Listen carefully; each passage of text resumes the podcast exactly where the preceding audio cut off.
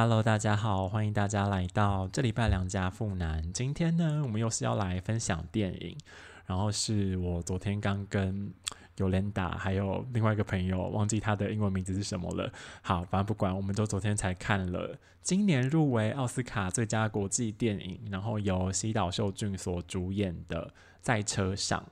在车上这部片我看完的当下，我是觉得哎还蛮好看的。然后我们那时候因为我们在陪尤莲达等车，然后我们就有讨论了一下，就觉得嗯也好像也当当下也讨论不出什么，就觉得还蛮好看的。对，然后结果我睡一觉醒来，我就想说哇，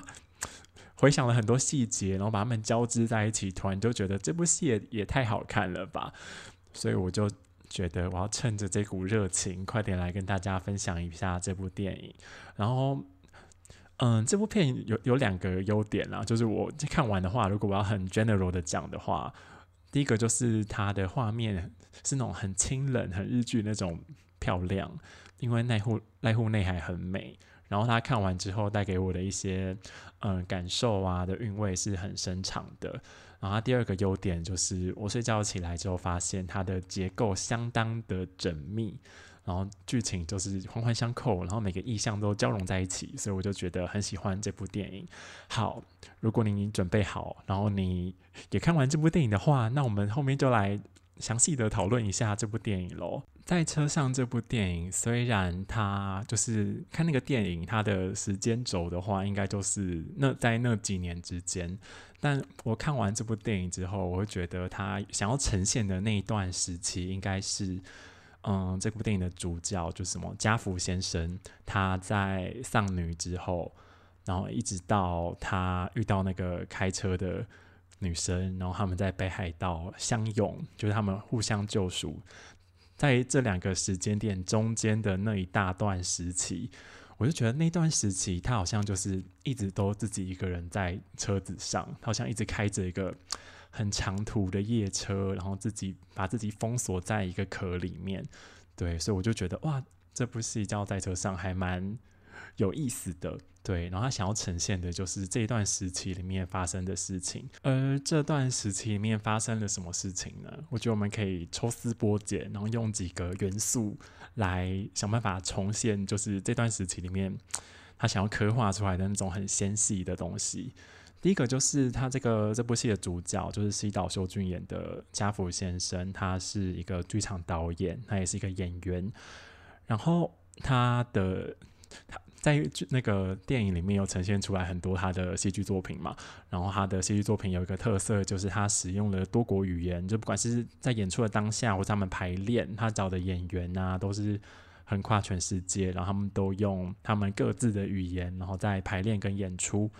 对，然后就觉得多国语言的戏剧这件事情是很有意思的。对，因为我会觉得他好像在讲的是说，有一些事情是可以直接传达跟感受的。然后他有点让我们去反思说，嗯，就是语言文字，像我现在现在讲的这些话，中文这些语言。它作为一个意义的载体，它是相当有限的。它好像始终都隔了一层。我就有点想到那种，有点像那种，我不知道大家对宠物沟通是怎么看的。因为有一些宠物沟通，他们标榜的是说，就是什么呃，人以前小时候啊，其实是可以直接跟动物，然后用用什么脑波之类，whatever 这样直接沟通。我觉得好像 有一种那种感那种感觉，就是。不要透过语言文字，是不是有一些事情是可以直接传达跟感受的？对，然后我还记得他在那个他跟冈田将生演的那个角色，他们在喝酒的时候，然后冈田将生那个角色又讲了一句话，就说：“哎，那个家福先生他跟他的老婆 Otto 他们的作品里面都有很纤细、很微妙、很难以捉摸的东西。”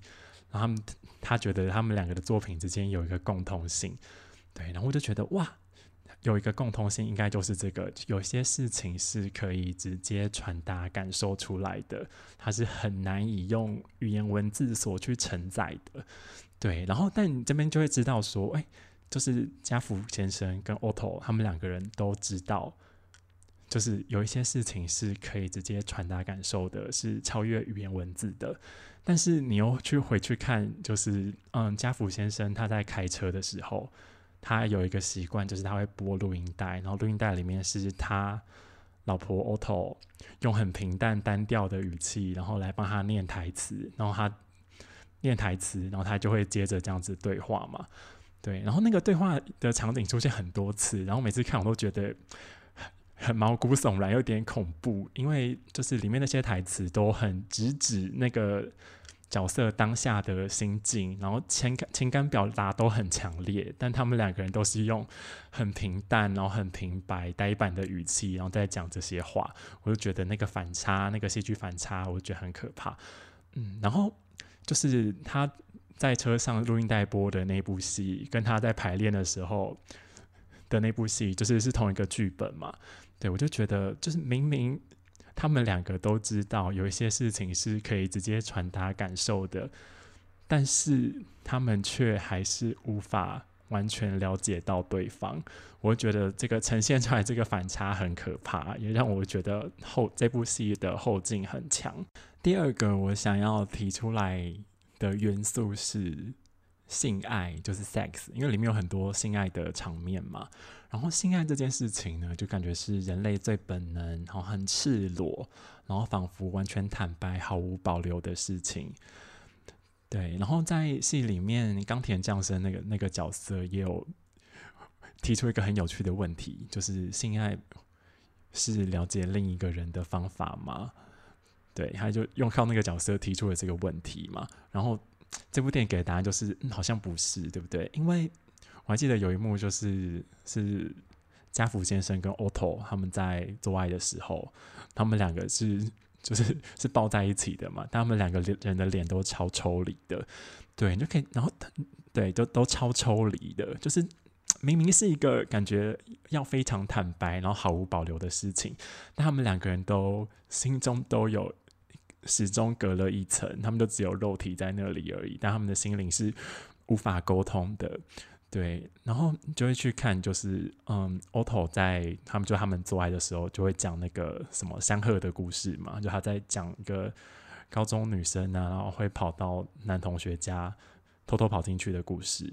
对，然后那个故事其实后来回头看，就是后来冈田降生那个。角色他有把那个故事的后续讲出来，所以我们就可以把那个故事就当成是 Otto 的自白嘛，对。然后你把这一切串联起来看，就是他们在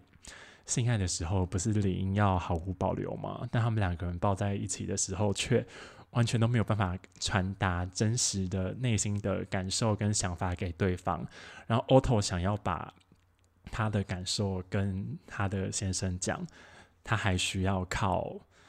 编造、捏造出一个山鹤的故事，然后把自己的事情层层包装起来。但是你又回到他们各自的戏剧作品里面，他们又觉得有一些事情是可以直接传达、感受到的，然后有一些纤细、微妙、难以捉摸的东西是，就是文字语言没有办法做呈现出来的。对，然后我就觉得哇，这边又形成了一个很巨大的反差，我就觉得很可怕。就是哎，他们还是无法了解到对方。其实他们都有这个信念。嗯，第三个我想要提出来元素，就是在这部戏里面，他们一直在排练、一直在演出的那部剧叫《凡尼亚舅舅》。然后《凡尼亚舅舅》这部戏呢，我是这个作品我是没有看过啦。然后，但我有去读一下他的故事介绍。他故事简单来讲，就是在说凡尼亚这个男人，然后跟他嗯死掉的姐姐的女儿索尼娅。还有他妈妈，他们住在一个乡下嘛，然后他们就是很平凡，然后日子过得很刻板，然后很平淡，也很悲伤的那种平民。对，然后但有一天，他的死掉的姐姐的丈夫，他是一个教授，然后还有他的新婚新结婚的妻子 Elena，他们到这个村庄来找他们，然后他们之间就发生了一些爱恨情仇，然后最后他们两个人离开这个村庄的时候呢。就是原本他们枯燥乏味的日常生活，反而就是虽然他们走了，他们还是没有办法回到以前的那个很平静、平淡的日常生活。他们无法回归平静，所以他们就会试着去爱，试着去恨，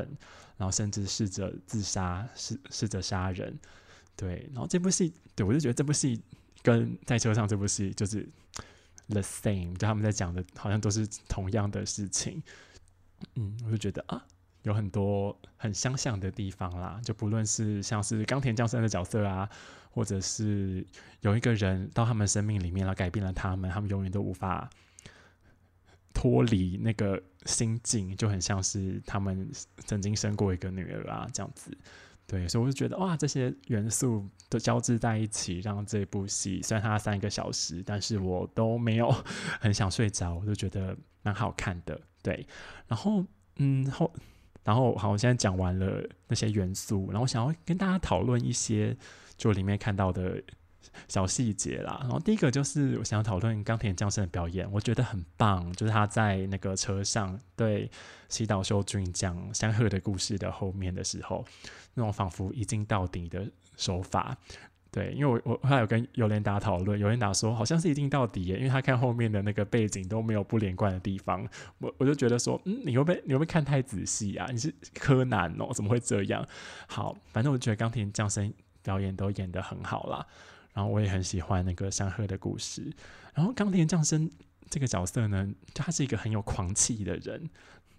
对我就觉得他好像跟 Otto 有。某一个程度的共通性，对你就会觉得说，哎，冈田将生那个角色，他怎么会听到山鹤的故事的后面，就应该是那样子嘛，对不对？然后就想说，Otto 为什么会选择要把故事告诉他？然后还有那个家福为什么会选他要来演那部戏的角色？对我觉得他们三个人之间有某种程度的共通性，他们都是嗯有一个。就很像是无法回归平静的人啦，嗯，好，然后第二个我想要讨论点呢是，嗯，家福先生跟那个开车的女生，然后就要去看什么他以前被土石流淹没的家嘛，然后他们在雪地上，然后就有一段对话，然后那个女生就讲了她妈妈的故事嘛，就她在那边看着她妈妈，就是就没有救她妈妈，然后他们最后抱在一起哭嘛，我就觉得。他后来有讲完他妈妈故事之后，他就说：“所以你跟家福先生说，所以你没有错，你要继续活下去，继续努力之类的的那一段话。”我就想说，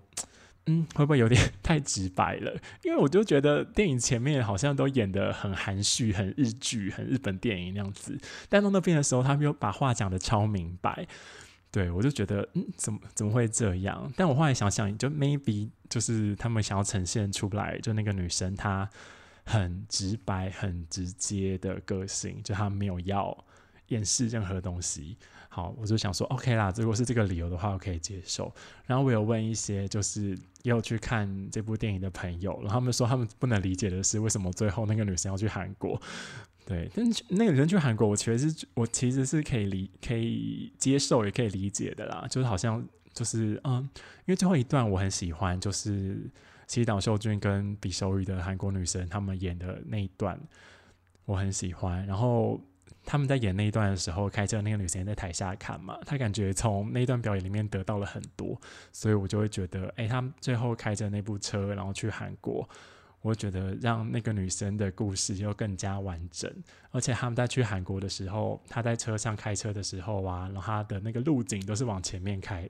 往前面拍的。所以就会觉得，嗯，他们真的有继续努力、稳定的认真生活下去的感觉，对。好，那所以最后呢，我们帮这部电影做一个总结。我们始终无法了解另外一个人，但有没有可能有一种爱是可以接受这一切的？又或者我们可以这样说：我们始终无法了解另一个人，但那又如何呢？我们还是要继续努力的生活下去啊！好，我是良家富男，我们下礼拜见，拜拜！大家都要努力活下去哦。